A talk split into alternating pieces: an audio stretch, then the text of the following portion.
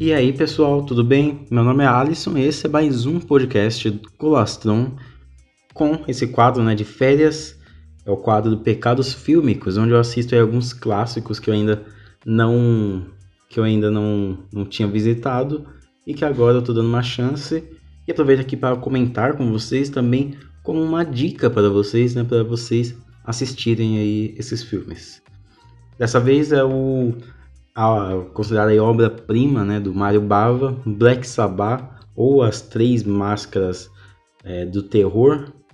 Na verdade, o título original é As Três Máscaras do Terror, né? Que é italiano, é I Trevolte della Paura. Mas aí, americano, ficou o nome Black Sabbath, Black Sabbath, né? Inclusive a banda Black Sabbath, né, ela se inspirou, eles, eles gostavam tanto do filme que usaram né, o nome do filme como nome da banda. É, e esse foi um dos primeiros filmes, é, se eu não me engano, foi um dos primeiros filmes coloridos do Mario Bava. E assim como eu falei né, na semana passada sobre o M, o Vampiro de Düsseldorf, que foi o primeiro filme é, com som do Fritz Lang, né? Então o Fritz Lang ele tentava usar o som a seu favor, né? Ele não usava apenas o som para falar, olha que novidade, não, ele colocou algumas particularidades ali. O Mario Bava ele também tem isso na estética dele, né? Ele tem aquele que muitos chamam de horror gótico, né? E ele inspirou depois muitos é, cineastas, né? Depois dele. Então, As Três Máscaras do Terror é composto é um filme que ele se passa por três é, histórias, né? Três contos que são adaptados.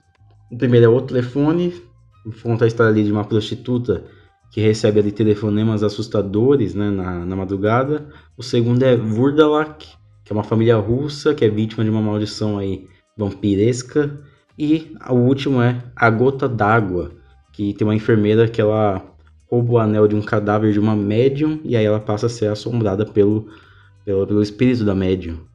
Os três filmes eles têm muitas suas particularidades, é, eles têm a assinatura do Bava, mas cada um ele é feito de uma forma diferente, né? Ele não faz três histórias com o mesmo, o mesmo estilo, tratando sobre as mesmas coisas, não. Ele faz três histórias distintas que carregam sua assinatura, mas ao mesmo tempo também ele consegue abordar diferentes estilos em cada uma.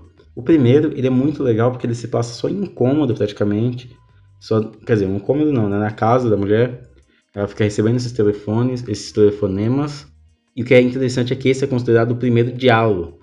Para quem ouviu meu podcast lá sobre o, o Dario Argento, sabe que ele é um diretor, um dos maiores diretores, né, do diálogo, que é um gênero italiano que ele é meio que ele é pré-slasher, né? Então, algumas coisas do slasher pe pegaram do diálogo mas ele na verdade trata sobre investigações, né? É mais um mistério mesmo. E esse daqui é, é sobre um cara que ele tá assombrando essa mulher e que ele tá fazendo ameaças a ela, né? É, é muito bem construído, tem 20 e poucos minutos e eu acho que o ritmo dele é muito bom, inclusive com algumas reviravoltas ali dentro que eu acho muito interessantes. O segundo, Vurdalak, é uma coisa mais de época, fala sobre vampiros, é o Mario Bava explorando mais folclore, né, mais lendas.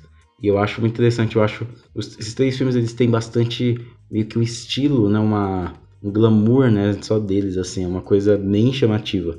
E o terceiro, A Gota d'Água, é um que além dele ter a estética do Mario Bava explodindo ali, né, aquela coisa das luzes, aquela luz que a gente não sabe de onde, né, não, não tem o um porquê de noite tá vindo uma luz roxa da janela, mas ele coloca isso para para compor, né? Todas as composições, principalmente, principalmente dessa última história, as composições são maravilhosas, né? Cada quadro dá pra fazer um wallpaper, é tudo muito bonito.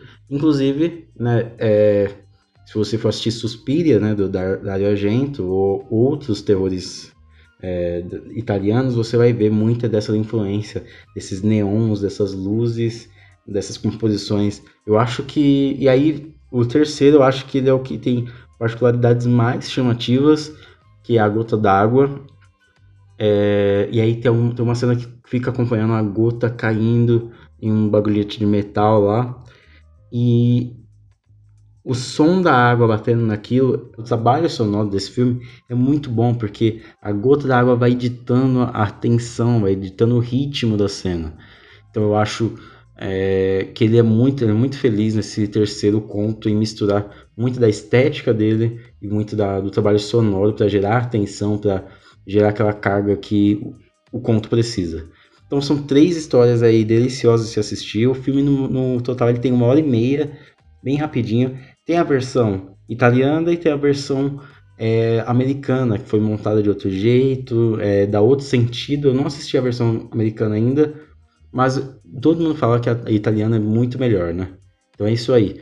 O de Mario Bava, um grande diretor, vocês vão gostar de conhecer ele, vão gostar de conhecer esse filme. O, a Black Sabbath, As Três Máscaras do Terror, né? Foi meu pecado fílmico que eu agora cortei. Foi um filme aí que eu finalmente consegui visitar, tá bom?